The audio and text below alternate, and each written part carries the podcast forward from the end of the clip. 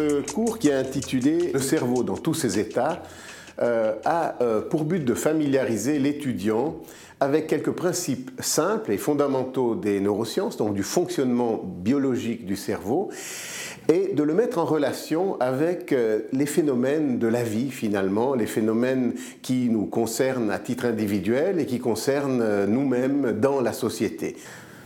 on va parler des émotions, euh, c'est un vaste sujet, bien sûr, qui a été euh, appréhendé aussi bien du côté psychologique, surtout du côté psychologique, mais on peut aussi euh, l'objectiver aujourd'hui par nos connaissances dans le domaine des neurosciences. On sait notamment qu'une perception d'une réalité ou même l'évocation d'une situation va en fait se traduire dans des modifications de notre corps. par exemple, si on pense à quelque chose qui nous fait peur, eh bien on aura le cœur, le rythme cardiaque qui va augmenter. C'est juste pour prendre un exemple. Donc, on va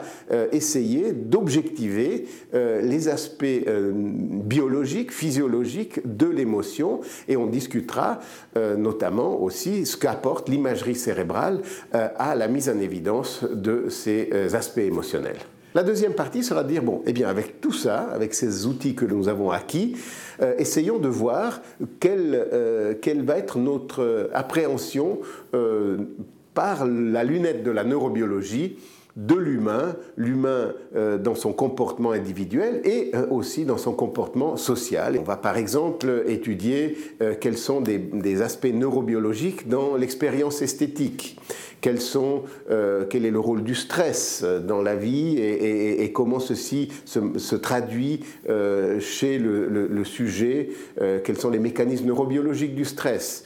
Euh, on peut parler aussi, pour parler de sujets d'actualité, la crise économique actuelle, le risque que les traders ont pris, euh, qu'est-ce qui amène des personnes à prendre des décisions, quelles sont les bases neurobiologiques de la prise de décision, de la prise de risque?